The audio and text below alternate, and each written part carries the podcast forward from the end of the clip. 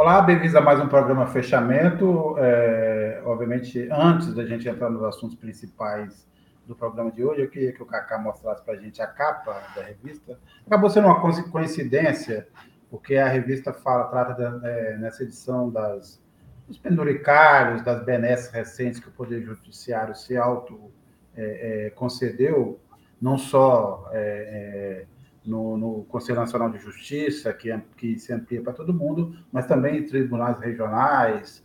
É, isso, obviamente, não tem também nenhuma intenção é, de entrar nessa discussão sobre da, dessa briga entre o Senado e o Supremo. A gente vai debater esse tema, que é um dos temas que a gente vai tratar nesse programa hoje. É, nem de longe era uma a intenção. Acabou calhando que o, que o Senado é, concluiu a votação da PEC, que limita as decisões monocráticas, as, as decisões individuais dos ministros, do juiz de forma geral, né, é, em todas as instâncias, mas atinge basicamente é, os ministros do Supremo. É, mas está aí uma capa, uma reportagem muito interessante do André Barrocal.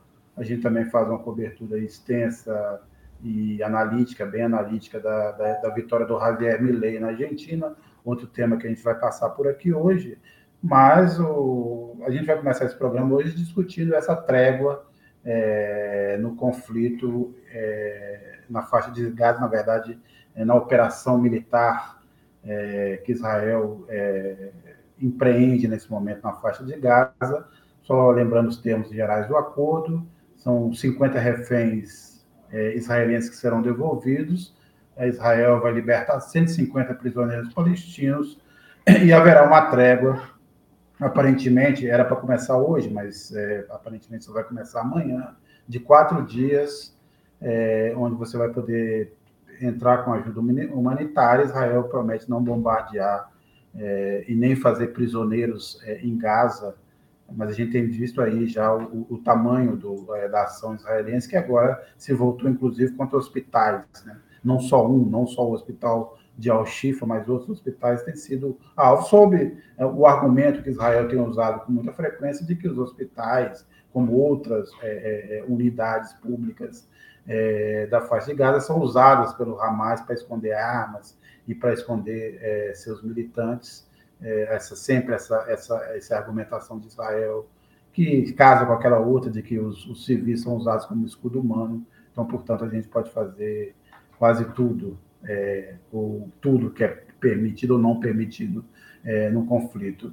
É, antes da gente, obviamente, aqui anunciar o nosso convidado dessa noite, o professor Reginaldo Nasser, é, da PUC de São Paulo, eu só queria que a gente assistisse a uma declaração do Lula é, a respeito dessa trégua é, e suas análises iniciais sobre, sobre esse assunto. Esse programa hoje vai, justamente, a gente vai tentar discutir aqui quais as consequências, o que virá depois dessa trégua, que que se, do que esperar é, do desenvolvimento aí dessa, dessa ação militar de Israel na faixa de Gaza. Mas antes vamos assistir aí rapidamente o Lula e sua declaração a respeito desse assunto. Cacá. O recrudescimento do conflito no Oriente Médio vai somar-se às múltiplas crises que já enfrentávamos. Quero saudar o acordo anunciado hoje entre Israel e o Hamas, que envolve a libertação de reféns, mulheres e crianças, em troca de uma entrega temporária de quatro dias e da libertação de prisioneiros palestinos, mulheres e crianças. É uma pena que precisou morrer 14 mil pessoas para que os seres humanos que estão envolvidos nessa guerra tivessem a sensibilidade de parar para conversar e de parar para negociar.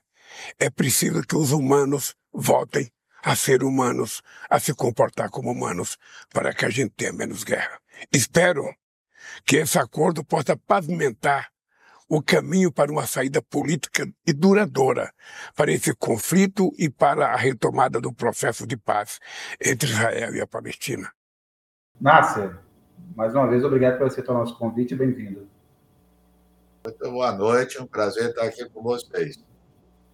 E, obviamente, eu, como sempre, com muito prazer, eu, de, eu divido esse programa com a Fabiola Mendonça. Fabiola. Boa noite, Sérgio. Boa noite a todos. E o Maurício Tuzvô. Maurício, Maurício.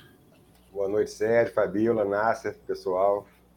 É isso. É, professor, essa, essa pergunta mais genérica aí, que é exatamente o que, que é, o que, que a gente pode dizer dessa trégua? É, será só essa trégua de quatro dias, ou ela está se abrindo uma janela para um cessar-fogo é, definitivo, ou pelo menos de, um, de prazo mais longo? O que, que a gente pode esperar dos próximos passos?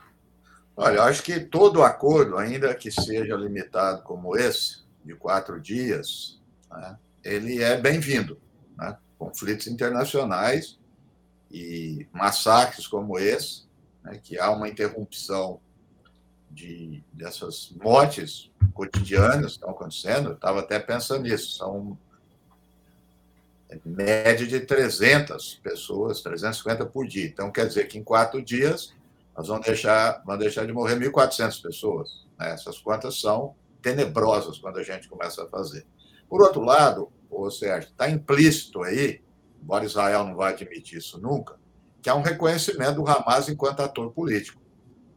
Porque se é apenas terrorismo, você não negocia com terrorismo. Se há negociação, há reconhecimento do ator. Obviamente que não é concordar. Né?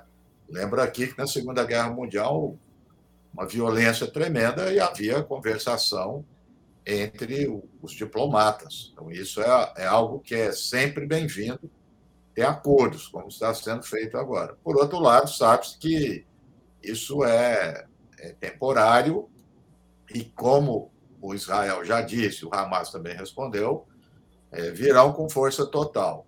Israel, claro, por ser a parte mais forte, mais poderosa, é que dita a dinâmica, né? de quando se faz acordo, quando não se faz e quando volta. Ele é a parte que dá o, o tom para a questão. E a gente está sem saber, ninguém sabe até onde que vai. Não há nenhuma comunicação do governo, não há nenhuma definição estratégica, quer dizer, qual o objetivo que deve ser alcançado. Se for aquele que eles anunciaram, que é liquidar o Hamas, isso não vai acontecer. Então vai ser uma guerra contínua. Ou vão ter que mudar isso e parar em algum momento. Então, eu acho que, em termos políticos, uh, o governo de Israel, o Estado de Israel, está num beco sem saída. É, professor, a gente já está com quase 50 dias né, de conflitos, e nesse período, quatro propostas, pelo menos, foram apresentadas no Conselho de Segurança da ONU e todas foram rejeitadas. E, é, inclusive, tinha, era um pouco parecido com o que a gente está vendo hoje, né? Eu queria lhe ouvir, é, queria saber o que é que pesou para esse cessar-fogo temporário agora, né? Porque isso não aconteceu antes. Precisou morrer quase 14 mil pessoas para que esse acordo fosse feito, né? Eu queria lhe ouvir um pouco ah. sobre isso. Fabíola, eu já tive aqui várias vezes no programa e não estou falando aqui a posteriori, não, está gravado. É, a ONU não é o espaço, já deixou de ser, eu acho que nunca foi, o espaço para resolução de conflito. A ONU, a gente costuma dizer assim, a ONU não é uma entidade supranacional. A ONU é uma entidade internacional, é entre nações. Então, ela é aquilo que as nações querem que ela seja. Ou melhor, a ONU é, Conselho de Segurança, aquilo que as grandes potências querem que ela seja. Né? Mas eu diria que não, o problema não é só o veto. Mesmo quando há aprovação, o passo seguinte, que muita gente não fala, é importante. Então, vamos supor que determinada resolução é implementada. Quem vai aplicar isso? Resolução de força. Né? Não vai. Então, por, pela ONU, né, nesse tipo de conflito, não vai. De outro lado, nós temos assistido, já durante um tempo, a movimentação de alguns países na região, entre eles o Catar. O Catar acabou já há um tempo, ele entrou no radar agora, mas ele já estava é, credenciado para isso. Por quê? A liderança do, do Hamas mora no Catar, não mora no Irã. Todo mundo fala do Irã, mas está no Catar. E o Catar tem um bom relacionamento com os Estados Unidos e com Israel. Tem base militar americana. Então, sempre é um ator desse que se qualifica para fazer um acordo. Por quê? É aquele que conversa com ambas as partes. Né? Então, acaba tendo credibilidade junto ao Hamas e tem credibilidade junto a Israel. Então, eu diria que é em função disso. E os outros conflitos no mundo, se a gente observar, acontece a mesma coisa. Os atores regionais, claro, apoiados ou reconhecidos pelas grandes potências, acabam tendo um papel importante pelo reconhecimento ali na região e dos atores que estão envolvidos.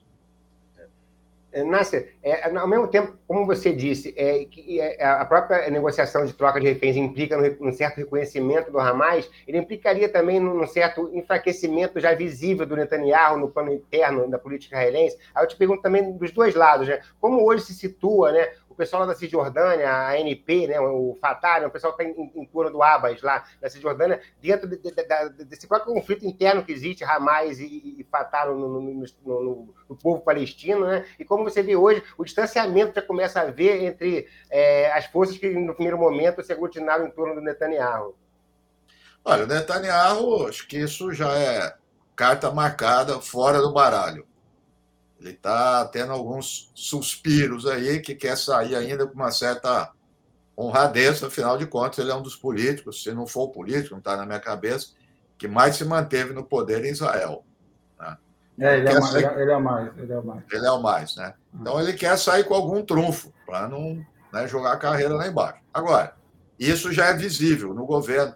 Tem se destacado o ministro da Defesa, então alguns até alguns sites árabes Estão destacando que ele pode ser o, o próximo primeiro-ministro, ou pode ser o Lapide, que também está candidato. Agora, se você olhar para as declarações, pelas posições do ministro da Defesa e do Lapide, não há diferença nenhuma com o Netanyahu do que diz respeito aos palestinos.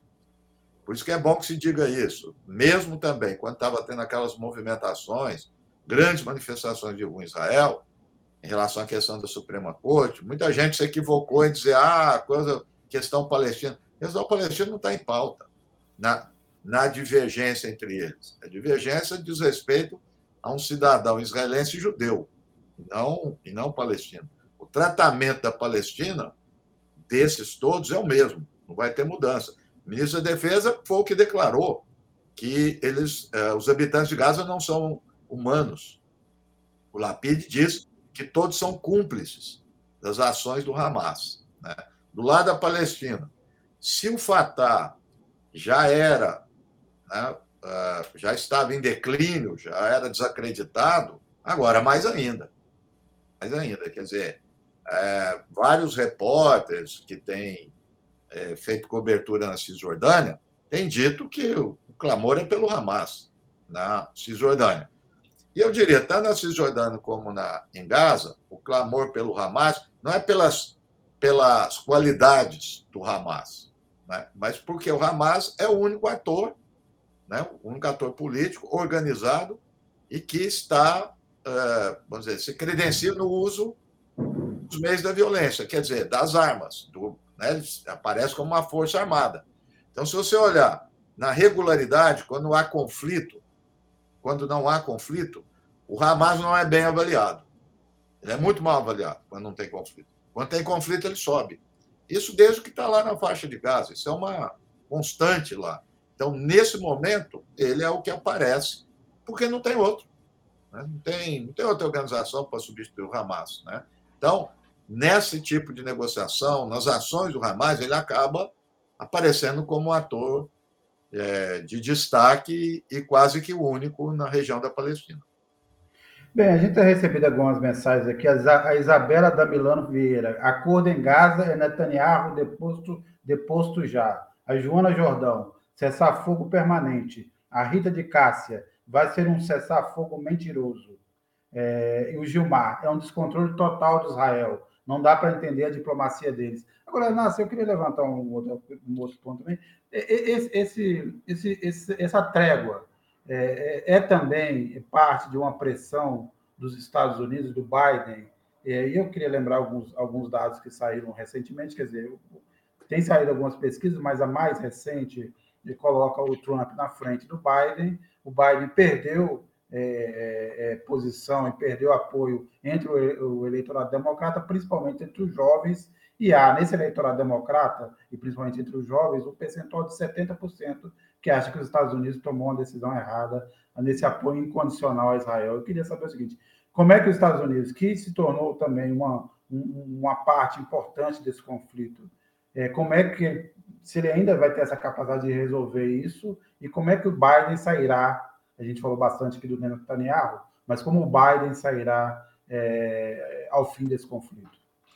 Olha, eu, eu não diria que os Estados Unidos é um dos responsáveis por essa trégua, não. Eu posso dizer que ele houve um, um relaxamento. Né? É interessante, quando há conflito na Palestina, é, é um negócio sui generis nas relações internacionais. Israel dita o ritmo para os Estados Unidos, não o contrário. Isso não é só pelo presidente, é pelo Congresso norte-americano.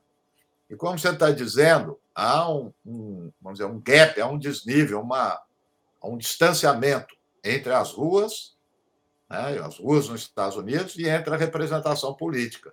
Porque o que as ruas estão dizendo não chegou na representação política, nem no presidente e nem no Congresso. Então, é, as manifestações estão crescendo, está crescendo a repressão também nos Estados Unidos, nas universidades, nos institutos, em todos os níveis. E o Biden está alguém praticamente ausente e essa é uma das críticas do Trump, porque o Trump apoia Israel, só que ele diz que o Biden é fraco. O Biden não se manifesta. E antes de entrar aqui para conversa com vocês, eu vi é, agora há pouco uma. Eu, eu não, não li os detalhes, por isso que eu só estou mencionando geral. Um centro importante nos Estados Unidos de, de direitos humanos, de ações constitucionais, obviamente, deve ser é, maioria de democratas, entrou com uma ação contra o Biden. Biden, o Blinken eu acho que o secretário de Defesa, por responsabilidades no, uh, na limpeza étnica que está havendo na Palestina. Temos deles em caminho de genocídio. Por quê? Porque os Estados Unidos estão enviando armas. Então, os Estados Unidos está participando diretamente. É um centro importante, assim, de credibilidade, e você vê como está entrando uma ação contra o Biden. Né? Então, a situação dele lá realmente é, é, é, é lamentável e ele está é, tá despencando e não toma atitude nenhuma. Né? O, o, Departamento de Estado, desde o início do conflito, os funcionários tá uma, tá uma insatisfação muito grande dentro do Departamento de Estado. Teve um alto funcionário que se demitiu e depois saiu lá aqueles, aquelas mensagens que, os, que é, é comum sair nos Estados Unidos quando está em guerra, entre funcionários, é, mostrando insatisfação com a, a política do Biden né? a política externa do Biden. Então, está é, tá crescendo dentro do próprio governo essa insatisfação, porque eles estão vendo o que está acontecendo, é, o que Israel está fazendo está passando todos os limites. Né? É, professor, eu queria entender é, como é que vai ser essa liberação, né, tanto dos reféns quanto dos prisioneiros. Existe algum risco nessa troca né, das pessoas? Eu também queria, viu? É, o risco sempre tem, né? É isso que eu estou dizendo. Isso não é fácil, não. Não é fácil. É, ainda mais nessa situação que está o, as ações em Gaza, porque normalmente nesses conflitos a credibilidade são dos agentes humanitários. Né? Coloca os agentes humanitários nisso. Nós vimos, inclusive, o conflito da Rússia e da Ucrânia, que praticamente funcionou, corredores humanitários, pequenos incidentes. Nesse caso agora está muito pior. Então, é para ficar atento a isso. Então, é, cerca de 80, 85 funcionários da ONU, de agências ligadas à ONU, já foram assassinados. O número de jornalistas é altíssimo, que são aqueles que têm um papel importante em fazer essa dizer, supervisão. Né? Eu não sei, é, se o Catar, eu, eu não vi isso. Eu vi que a, Crescente Vermelho vai estar presente, mas eu não vi se o Catar, algum dessas monarquias árabes, vão enviar observadores, porque aí Israel ao respeito. É, eu acho que seria importante que eles estivessem lá. Nassi, você citou o Catar, né? É, me falou um pouco é, mais cedo sobre ele também, e eu, tenho curiosidade sobre essa questão, porque é, o, ocorrido né, na, na, Palestina, início desse novo conflito entre o Hamas, né, no dia que, que foi que, que, que os, os, militantes do Hamas invadiram Israel, estava é, em curso, naquele momento estava em curso o acordo inédito, né, que o mundo inteiro assistia com, com, com alguma expectativa em relação à Arábia Saudita e Israel. Né? Isso foi abortado naquele momento ali de cara. Né? E eu queria que você falasse um pouco sobre isso, como é que essa presença do Catar será um, um, um fio que ainda pode religar digamos assim, o mundo árabe a Israel da maneira do, da política de uma agenda positiva, e o papel de outros atores, como o Egito, por exemplo, esse xadrez aí, e sobretudo o Irã, né? O que você está achando do Irã até agora? Porque muito se fala do Irã, mas o Irã está um pouco é, à parte, é o que me parece, não? Sim. Olha, é, desde. Nós podemos dizer que os Estados Unidos. Volta e meia a gente vem aqui e criticar que é ineficiente os Estados Unidos, não só discordância ideológica, mas da ineficiência. Num aspecto, os Estados Unidos foi eficiente até o momento. Ele montou uma, uma estratégia na década de 70 até hoje, que é isolar a questão palestina dos países árabes. Isolou.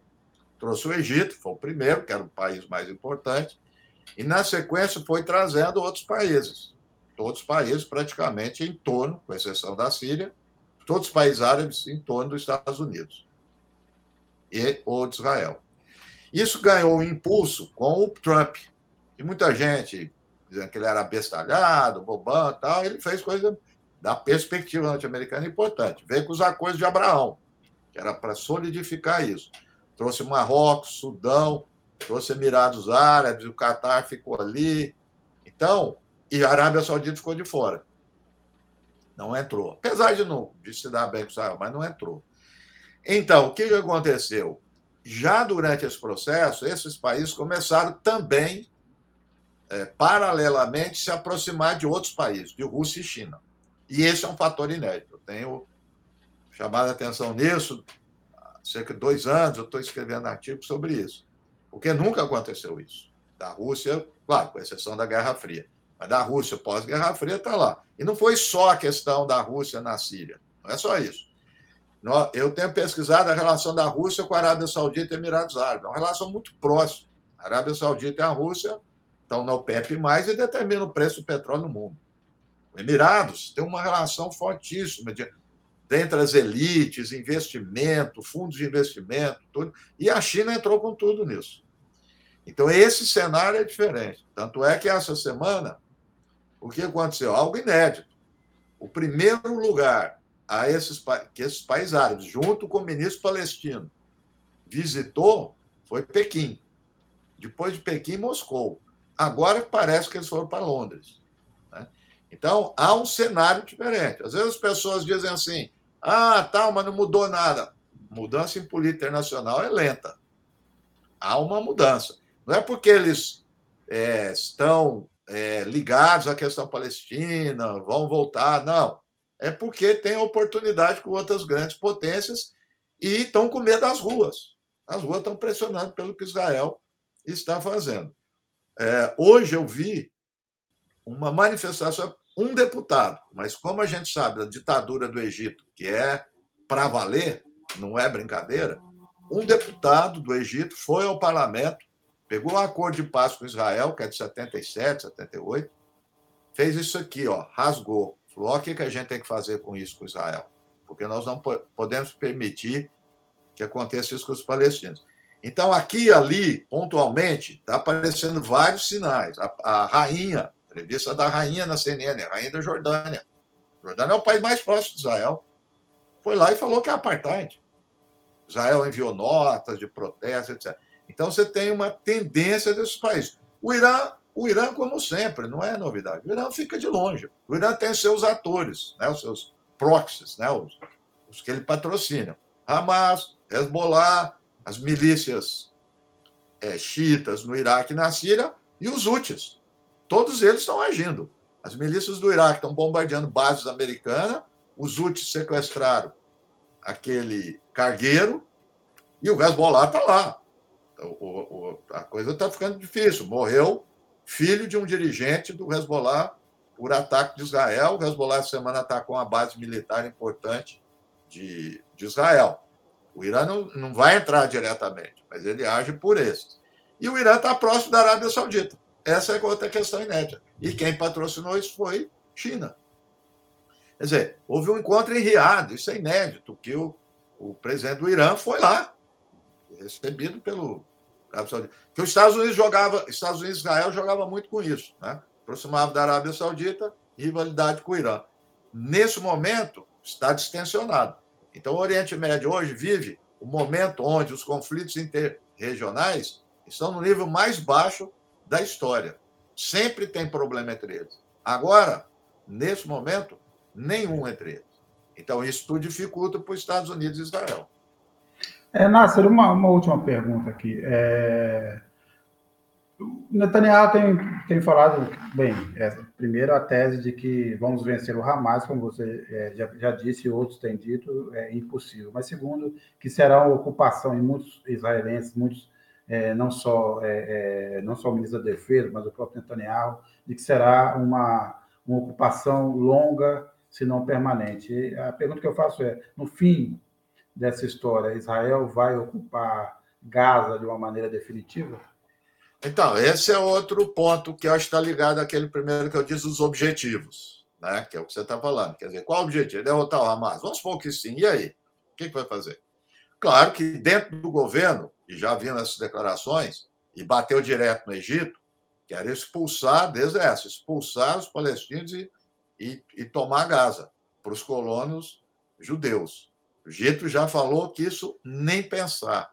Né? E os Estados Unidos também já disse que não apoiaria isso. A outra é, tudo bem, os palestinos ficam lá, mas uma administração do Estado de Israel tal como era né, até 2005, que é uma administração militar que vem desde 67. Né? Os custos disso são, são altos, custo político, militar, econômico, tudo muito alto. Né? É, e a outra é, uma outra era apoiar a Autoridade Nacional Palestina para ir para Gaza não vai dar certo isso daí. Então, veja, é, uma, uma, uma última, não foi de Israel, que começou a se cogitar, essa eu, eu acredito que teria chance é, de transição. Tipo de uma confederação dos países árabes, né, para fazer a reconstrução, mas não administrar definitivamente, uma reconstrução de Gaza. É, Catar, Arábia Saudita, Emirados Árabes, etc por aí. Então, você veja, Sérgio, que o, o número de mortes alto, número de crianças, mulheres, etc., e não há no horizonte nenhuma proposta. Não é que tenha propostas que há divergência. Não tem proposta. Se você olhar o passado, tinha sempre os mapas da paz, a gente criticava, falava isso. Até o Trump teve uma proposta. Meio esdrúxula, mas tinha uma proposta. Não tem proposta nenhuma. Nenhuma. Ninguém está falando absolutamente nada. Olha, eu sinceramente acredito que a China está agindo na surdina com esses países árabes. Acredito que possa vir alguma proposta aí pela China. A China, não pela China, mas a China é, bancar essa proposta de algum desses países árabes. Eles não querem assistir isso. Não querem assistir as suas ruas inquietas e não querem assistir problemas de refugiado palestino. Ninguém quer refugiado palestino no seu país. A Jordânia não quer, o Egito não quer, ninguém quer. Então, acho que eles vão acabar atuando nisso. É um, é um palpite. A ver, a ver. Bem, a gente recebeu aqui o professor Reginaldo Nasser, de, de Relações Internacionais é, da PUC São Paulo. Nasser, obrigado mais uma vez e até a próxima. Um abraço. Um abraço, obrigado. Bem, a gente tem é, acompanhado nessa semana também, quer dizer, na verdade, hoje essa história tomou uma dimensão. Nós tivemos a, a votação, é, enfim, da PEC, que é, limitou as decisões monocráticas, decisões individuais no, no, Supremo Tribunal Federal, e, na verdade, em todas as instâncias, mas atinge espe, especificamente o, o, Supremo Tribunal Federal, segundo essa é, PEC, é, que agora já é, passou pelo Senado, vai agora precisa ser votado na Câmara, talvez na Câmara, e tudo indica que na Câmara é, essa proposta possa, tenha grande chance de morrer, de não prosperar, mas ela, na verdade, impede que um juiz, por sua é, conta, suspenda uma decisão que tenha sido tomada é, ou pelo, pelo Executivo, pelo Presidente da República, ou pelas casas legislativas, é, e quem acabou se tornando um personagem, vamos dizer assim, inesperado é, um protagonista é, é, de última hora desse episódio foi o Jacques Wagner, o senador do PT da Bahia, líder do governo, que votou a favor dessa proposta e agora tem sido alvejado. Segundo aí se noticia aí, a gente pode ver hoje em vários sites, é, ministros do Supremo é, chegaram a pedir ao Lula a, a, renúncia do Jacques Wagner da liderança do governo. Aparentemente o, o Palácio do Planalto não não vai aceitar essa sugestão. A gente também teve reações de ministro do Supremo é, por conta da aprovação dessa PEC. É, o Gilmar Mendes e o Barroso falaram que aqui é, não vai ser assim, nós temos, é, nós, nós, vamos reagir, é, não vai ser dessa forma e ninguém nos intimida, é mais ou menos o tom é, beligerante que temos na política brasileira nesse momento.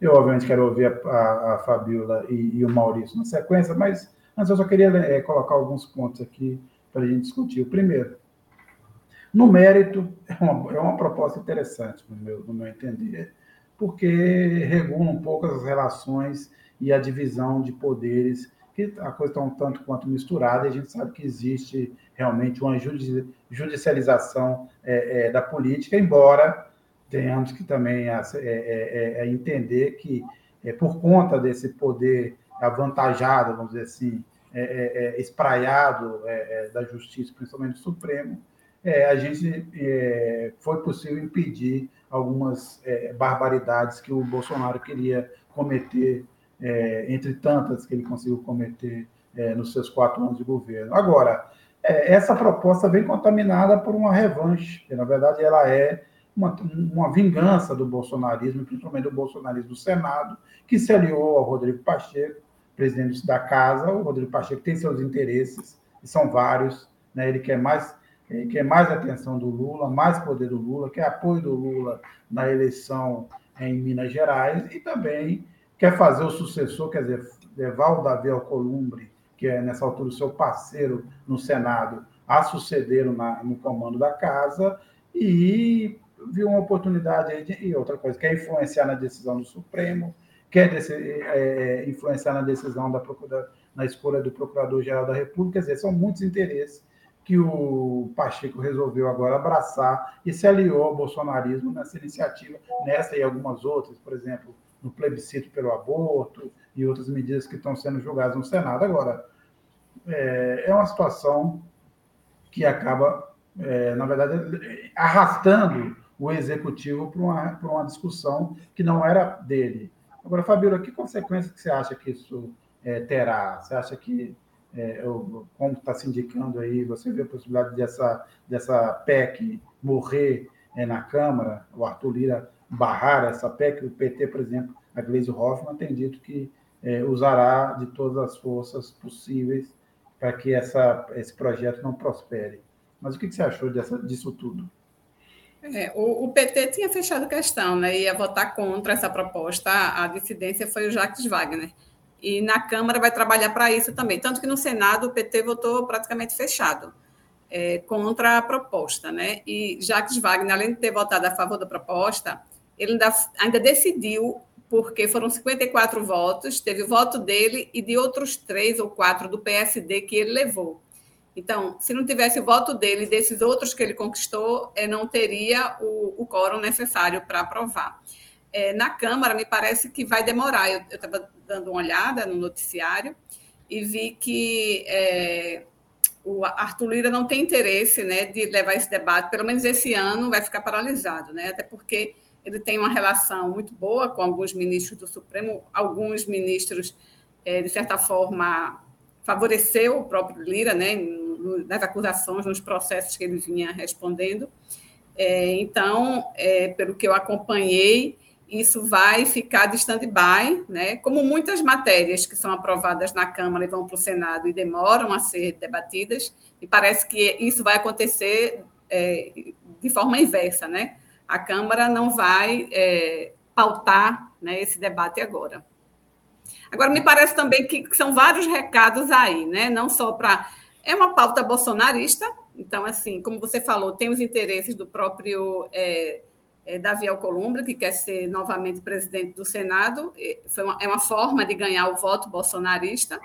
O, Arthur, o Rodrigo Pacheco quer ser governador de Minas também, a Minas é um, é um, é um estado muito conservador, né? A gente vê o governador aí, dois mandatos sendo eleito pelo bolsonarismo, então...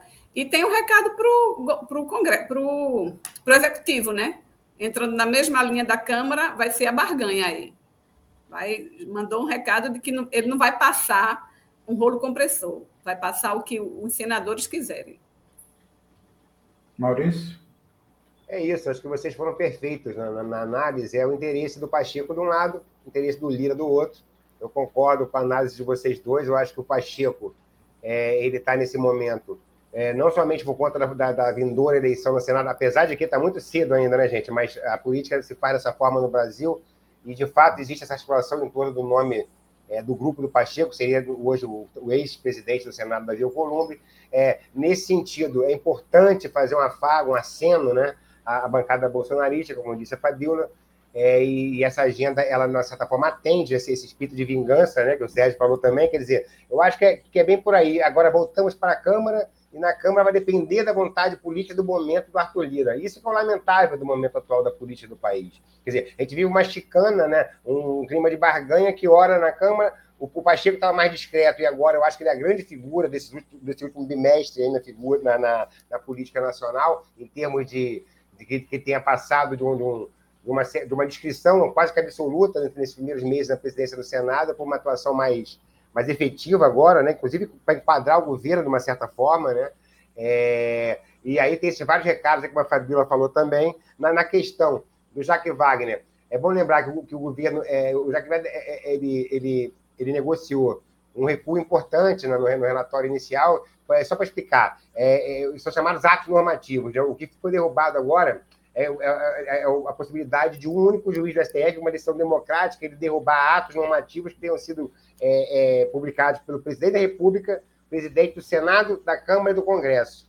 Antes, na versão original, isso estendia aos ministros também o que dificultava é, um, uma série de medidas de governo, até seria um, talvez é, é, entrar fundo demais na seara de uma questão que o próprio STF é, é, pode se autorregular, como se autorregulou na questão do pedido de vista. Porque não havia necessidade disso, já que Wagner muito habilmente negociou essa, essa, essa questão e tal, não se sabe por quê, que não, enfim, não falei com o senador, não sabe por que, que ele, no final das contas, acabou individualmente votando, é, ao contrário dos outros sete senadores do PT que votaram contra.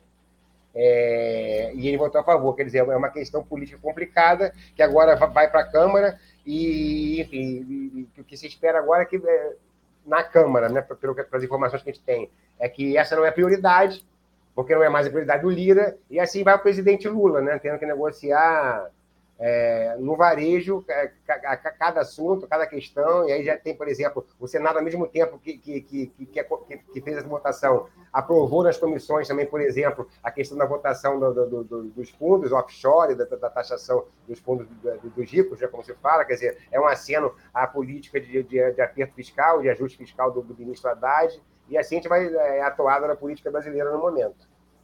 É, boa parte o Jacques, Jacques Wagner agiu é, não, não com o apoio do governo, mas com alguma aceno do governo, que ele sendo líder também, não queria é, virar um empecilho. Eu acho que a, a, bancada do PT votou de uma forma e ele, Jacques Wagner, votou de outra, para manter também uma ponte com o Pacheco, porque também não se pode perder essa ponte é, em vista dessa eleição é, do Senado. Também não pode ser uma derrota fragorosa, entendeu? tem que ter alguma é, é, é possibilidade de acordo para que o Davi Alcolumbre não seja eleito pelo bolsonarismo e o Senado vire um problema, como tem, tem sinalizado. Mas lembrando, o Lula é, viaja em breve para a COP28, que vai acontecer em Dubai, e promete, ou pelo menos dizem os jornais, que ele deve anunciar nos próximos dias, antes da viagem, que é na segunda-feira, é, tanto o nome do indicado para o Supremo Tribunal Federal, para a vaga da Rosa Weber, quanto o novo Procurador-Geral da República.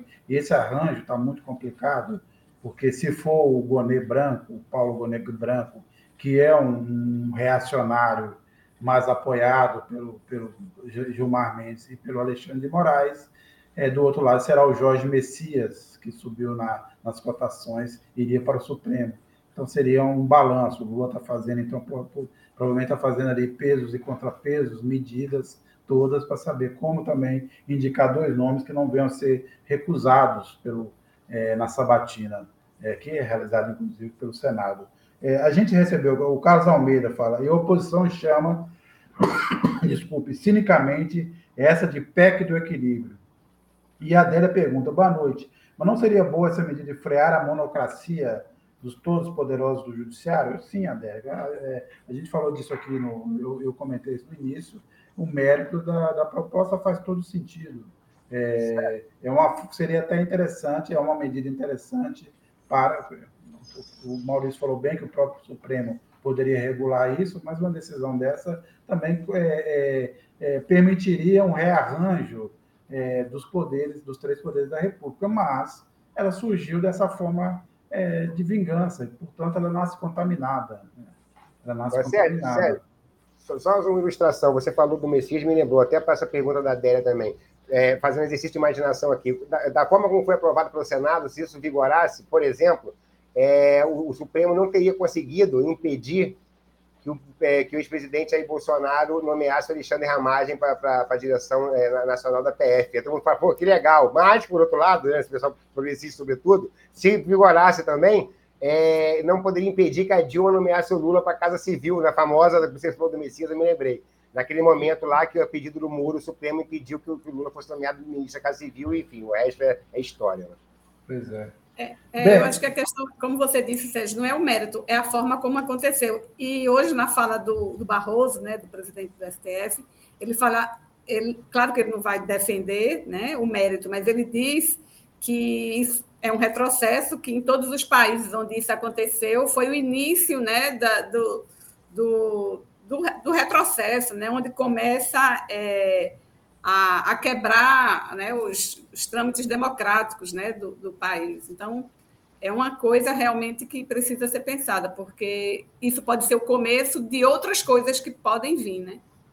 É, eu acho que de qualquer forma é isso, né? Se você também é, deixa isso passar, você leva é, é, é, é joga água no moinho para quem quer fazer também uma interferência a ponto de querer dominar é, o judiciário. A gente tem visto isso acontecer em vários países, obviamente por sorte nossa, não é o Bolsonaro no poder, mas, por exemplo, o próprio Netanyahu, que a gente estava falando agora há pouco de Israel, Gaza, é, ele, com, com, a maioria no Congresso, conseguiu domar o poder judiciário a seu, a seu favor. Ele que, a, que a respondia por vários processos, acusações de corrupção, é, conseguiu é, fazer uma mudança no judiciário favorável a ele e, e aumentou o seu controle sobre, sobre o judiciário. Aconteceu na, na Polônia, aconteceu na Hungria do Vitor Orbán. Então, é, é, é, é, também um risco que precisa ser avaliado. A gente teve também, é, Fabílio Maurício, essa semana saiu uma pesquisa, pesquisa Atlas, é, e não são números muito, muito bons para o Lula. É, ele, Lula, é, pessoalmente, ainda é aprovado por 50% e 47% desaprovam é, a atuação do Lula na presidência. Quanto ao governo, pela primeira vez que essa pesquisa é feita desde então, desse, nesse ano, é, o número, o percentual de ruim e péssimo superou o percentual de ótimo bom na margem de erro. Então, vamos dizer que o cenário está mais ou menos o mesmo. Na última pesquisa, é, é, o ótimo bom era 44, ruim e péssimo era 42, agora está 45, ruim e péssimo, 43, ótimo bom. Quer dizer, uma variação dentro da margem de erro, mas a gente não teve grande, uma grande melhora. É, Fabiola, é, obviamente, primeiro, Maurício, depois. O que vocês acham que esses números refletem? Qual é a insatisfação e o que, que o, o governo Lula precisaria perceber é, diante desse, desses números? A gente tem aí o quê? quase, quase 11 meses né, de governo e um período bem tumultuado. Né? A gente tem que observar que é, o presidente pegou terra arrasada, né? A gente pegou, né, depois que, que esse governo assumiu, está começando a arrumar casa. Ainda não dá para ter, para perceber né, alguns resultados. Eu digo o Recife, por exemplo, que é onde eu estou, se você passa nas ruas, é muita gente ainda dormindo na, nas calçadas, é muita gente nos sinais, muita gente passando fome ainda. Então, é, são coisas que, que são visíveis e que é, ainda não deu tempo de se resolver. Né? Eu acho que quando começar a aparecer, embora assim, alguns dados, a questão do emprego mesmo já deu uma melhorada, né? mas quando começar a aparecer alguns dados é, do, do que está sendo feito, tem muita coisa sendo votada ainda no Congresso, né? Então, assim, eu acho que essa, esses números refletem é, a falta de resultado que as pessoas tão, não estão percebendo ainda, né? E considerando também que boa parte de, né, das pessoas que, que se colocaram contra, tanto o governo contra o presidente, são é, do, dos evangélicos, né? São pessoas evangélicas que sempre foram é, contrárias oposição ao governo do PT. Né? Eu acho que é, o governo precisa, de fato, perceber né, que, que, que tá, esses números estão, estão cada vez piorando, então precisa agir com mais é, velocidade, dar respostas mais urgentes, que é isso que a população precisa. É, é isso, eu acho que é um alerta, entendeu? Porque uma coisa interessante nessa pesquisa, Sérgio Fabiola, o pessoal que nos acompanha, é que uma, uma, um item que me, me chamou a atenção. É, o Brasil, na, na opinião de 54% dos entrevistados, o Brasil melhorará nos próximos seis meses a um ano. É o mesmo número, mesma porcentagem, 54% disseram que acredita que haverá mais empregos no país nos próximos seis meses. Quer dizer, há uma percepção ainda otimista das coisas acontecendo. Isso vai, vai ao encontro que a Fabiola falou. Quer dizer, o, o povo, de certa forma, está percebendo que as coisas estão em andamento, mas até quando né, isso vai, vai, vai, vai durar no, no, no quadro de deterioração deterioração da, da, da, da, aprovação do governo. Né? E, e, ao mesmo tempo, a gente vê é, nos itens, aonde você acha que o governo está sendo pior? Aí deu justiça, corrupção e segurança pública. É, sendo que, no, a, a, quando pergunto qual o principal problema hoje do Brasil, criminalidade e tráfico de drogas, em primeiro lugar, com 60,8%. Quer dizer, hoje a questão da segurança pública, nós temos feito aqui na Carta Capital algumas matérias, não, não só sobre intervenção aqui no Rio, como a questão da segurança pública no Brasil inteiro, né, que é, que é uma questão delicada, é, e a gente vê hoje que é realmente um calcanhar de Aquiles, da, da, da, da não só desse governo, mas do, do, do país, da, nação. A, a, nação brasileira precisa superar hoje esse clima de medo, que seja representado por traficante, milícia, ou qualquer um desses desmandos que acontece no país. A percepção de corrupção, por exemplo, ela é só um discurso que, que foi herdado do, do bolsonarismo, foi herdado do antipetismo, é, quando, a, a, quando a corrupção aparece em segundo lugar com 50%. Não. Essa questão da, da, percepção sobre a corrupção é a mesma percepção que a gente tem sobre as violências diárias. Cara. Quando você vê, por exemplo, é, uma pessoa que vive sob, sob o jugo é, de milicianos aqui no Rio, por exemplo, ela também está o tempo todo vivendo sob o jugo da corrupção. Seja de Estado, do agente do Estado, seja dos próprios milicianos. Quer dizer, existe uma percepção hoje na população brasileira de que o clima não está bom no país, apesar dos esforços do governo. E como mudar? Não sei também, né? Senão seria candidato a presidente, não seria jornalista, mas o fato é que é, precisa o governo é, é, encaminhar algumas coisas que sejam mais visíveis nesse sentido aí da, da do povo se sentir mais seguro é, dessas questões de violência e justiça. O Valmir Gomes, o presidente Lula deveria dar mais atenção e prioridade a temas progressistas internos e esquecer um pouco lá fora. Poxa, o Amazanella, está demorando muito a chegar dos empregos. A Rosângela Costa, quando vão acordar? Quando? Quando chegar no fundo do poço? O Tibério, se Lula ficar fazendo tudo o que o Lira quer, vai perder não só a opinião do mercado, mas também a opinião pública. Vai chegar a hora de enfrentar o Centrão, ou então outro Bolsonaro aparecerá. É, mas o, é, é, esse é um dos pontos também que já apareceram em outras pesquisas, esse ponto levantado pelo Valmir Gomes, uma sensação de que o Lula tende a se dedicar muito mais tempo à política externa do que à política interna. E também precisa compreender que o Brasil, que o Bolsonaro, essa é uma das, uma das piores, das tantas heranças malditas do Bolsonaro.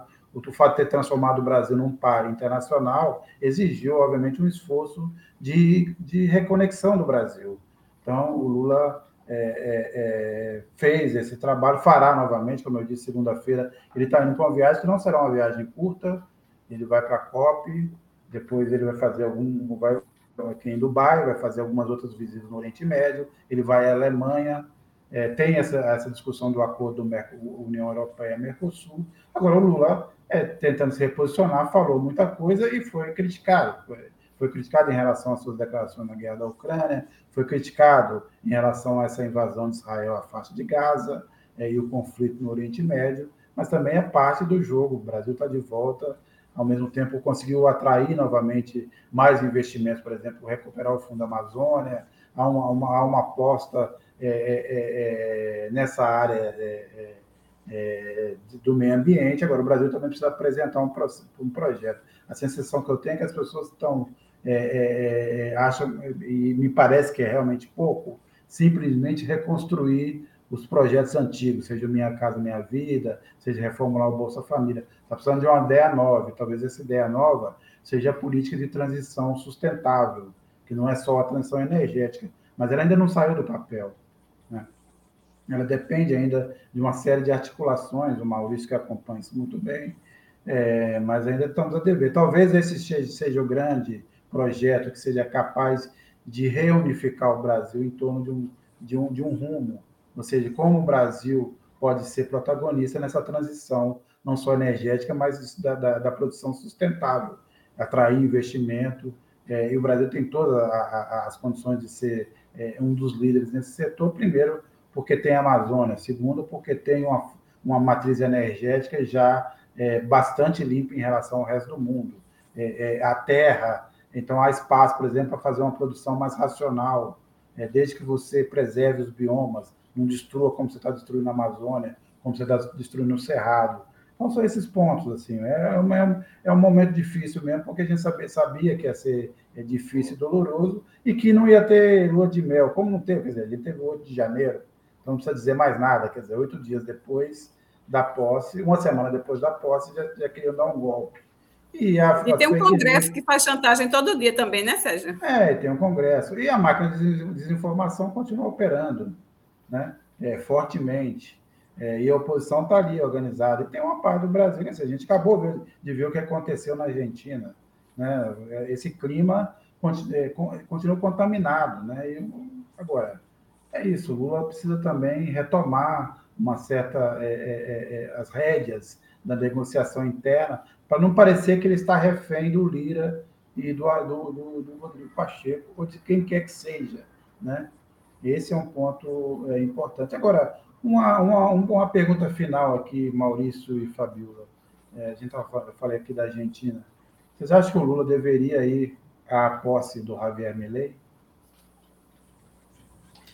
Na verdade, eu tenho dúvida quanto a isso, né? Porque a gente sabe que o clima lá não vai ser nada favorável a ele, mas ele representa o país, né? Ele é o representante oficial, legítimo do Brasil, portanto, nessas condições, ele deveria ir. Porém, o, o cenário lá vai ser o pior possível para ele. Eu acho que, enfim, quem conhece o Lula, assim, e é, é próximo ao Lula, é, diz que ele está bastante aborrecido com algumas coisas que o Mirei falou durante a campanha, né? O Lula, embora ele seja um político, né, muito hábil e, enfim, não faça de, forma alguma política com fígado, né? ele sempre foi um cara muito tranquilo para poder. Até as pessoas acham que ele engole alguns sapos, embora ele próprio seja o sapo barbudo, né? Como dizia o Bezola. Mas o fato é que nós temos, assim, em relação à aposta é, complicado, porque ao convidar Bolsonaro, ele continua é, bravateando, né, o Milley. E todo mundo aposta que esses dois meses que restam do governo Alberto Fernandes até a posse do Milley, e nos primeiros meses de, de, de, de governo do Milley, ele vai ter que. Não, desculpa, Paulo, dois meses não, a posse é 10 de dezembro. Alguns dias. São duas, duas, semanas, não, perdão, é. perdão. É. Na, na, na, nas duas semanas que, que, que resta até a posse do, do, do, do Milley. E nos primeiros meses do governo do Milley, ele vai ter que parar de bravatear um pouco como fez na campanha e fazer a política real. Né? Isso vai desde aquelas propostas loucas de fechar Banco Central e tudo mais, que ele vai ter que ter o apoio do parlamento. Leia-se o partido do Maurício Macri, né? o, o é, esqueci o nome agora, acho que é. é Juntos pelo Câmbio, Juntos pelo Câmbio. Não, esse é o nome da chapa, mas o partido é pro, é, chama de PRO, é, é alguma ah. coisa, enfim, é republicano. Mas, enfim, o partido do Maurício Macri. Ele vai ter que contar com esse apoio na Câmara, o, o partido do Milei, a terceira força, né, é minoritário, e, enfim, a gente vai ter um, um desdobramento do Milei personagem, candidato, do, Milei presidente. Agora, para a campanha, para a posse, perdão, como justamente é, é daqui a duas semanas, está em cima da hora, eu não sei o que vai acontecer. Eu acho que seria diplomaticamente ruim o, o, o, presidente do Brasil não estar tá na posse do presidente da Argentina, mas de toda forma, na pior das hipóteses, o Celso Amorim estará lá, o ministro Mauro Vieira estará lá. Eu não sei se o Lula irá, mas de toda forma, acho que uma distensão, é natural que haja uma distensão entre as pessoas próximas, a entourage lá do, do, do Javier Milei, em relação ao governo brasileiro, né? E afinal de contas, é um parceiro, depois da China, o principal parceiro comercial da Argentina é o Brasil. É, Fala-se também que o Lula é, vai acabar enviando o Alckmin. Aliás, o Alckmin vai até reclamar. Quer dizer, o Lula só manda o Alckmin para as piores viagens. Né? Você vai lá na Argentina, cuida disso aí. A gente está recebendo aqui é, é, algumas opiniões também do pessoal que está nos assistindo. O Lius, não tem que ir, não, na posse do palhaço. Luiz Costa Lima Neto, eu não iria nessa posse. O José Santos, me leia louco, ele não vai governar vai virar um parlamentarismo. Talvez a Argentina tenha se salvado por vias tortas, talvez.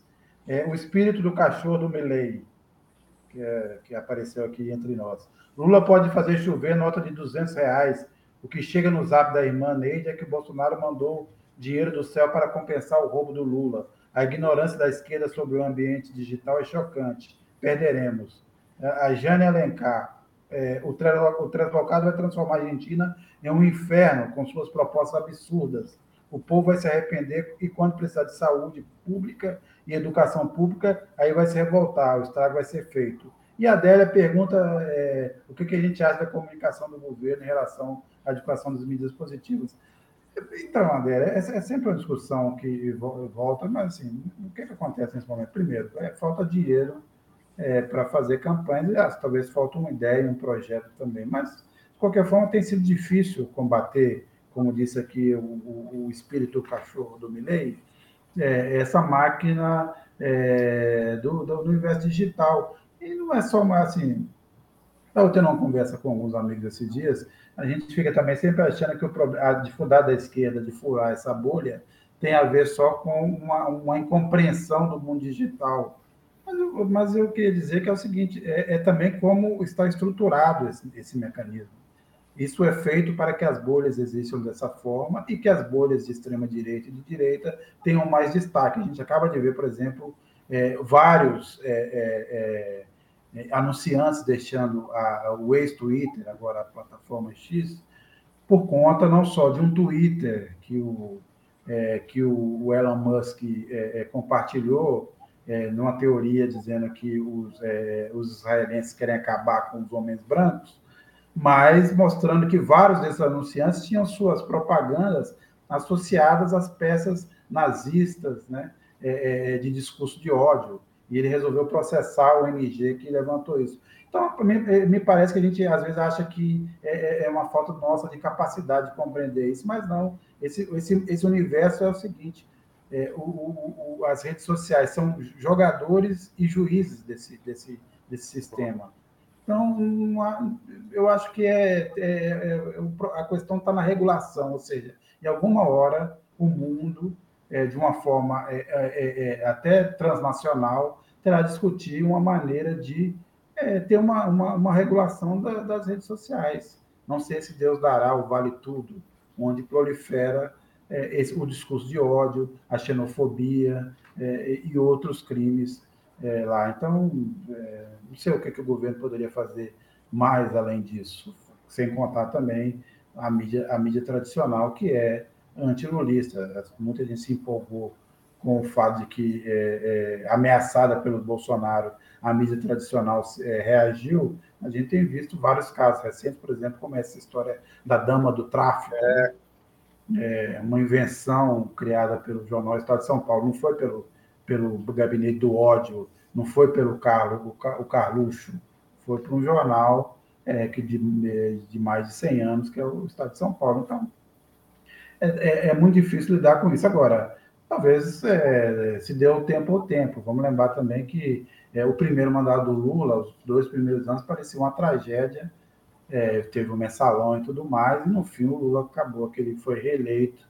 E quando saiu do governo em 2010, passou a faixa Dilma, tinha 87% de aprovação. Será assim? Acho difícil, porque a sociedade brasileira também está polarizada.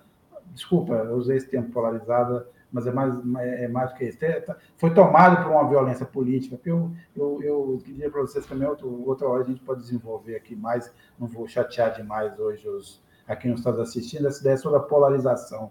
A polarização era, era natural da política, principalmente em países onde você tem segundo turno.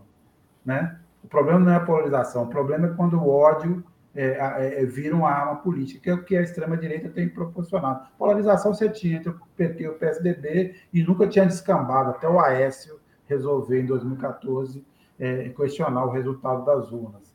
Mas o, o, problema não é esse, o problema é a violência política, é o fato de que você tra trata o seu adversário como inimigo. E quem trouxe isso para a política foi essa ascensão da extrema-direita, financiada por bilionários e que tem nas redes sociais um caminho é, é, uma, uma avenida para espalhar o seu ódio. Mas eu não vou me estender mais nisso, não. Maurício e Fabio. Outra hora a gente pode conversar, eu também queria que quem nos acompanha também opinasse sobre isso, mas, é, bem, eu agradeço quem, fica, quem nos acompanhou até agora, já estamos aqui chegando aqui ao, é, quase ao fim de, 10 de novembro, quer dizer, é, essa é a penúltima semana de novembro, já estamos entrando aqui já nas festas natalinas. Amanhã é Black Friday, então aproveitem, por exemplo, para assinar a revista, do, né, dar de presente uma assinatura da revista para os seus amigos e principalmente para os seus inimigos. Manda lá para aquele seu tio bolsonarista, para ver se ele muda de ideia. É, contribuem como, como puderem.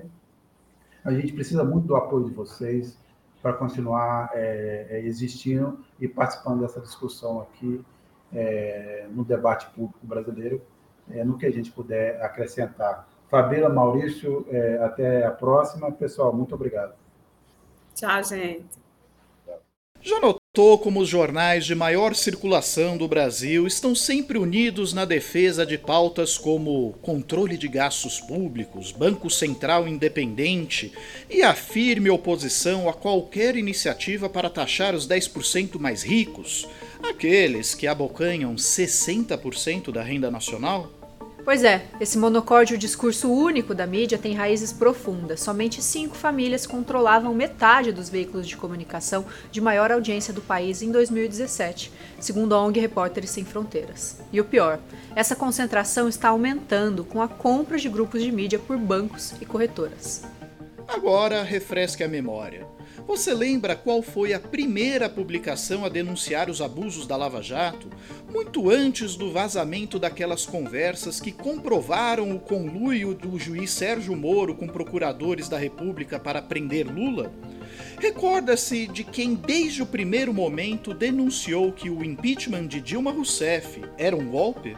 Nadar contra a corrente sempre foi a nossa especialidade, mas também nos cobra um preço alto. Carta Capital sofreu boicote sistemático dos governos Temer e Bolsonaro, inclusive com pressões para que grandes empresas deixassem de anunciar na revista.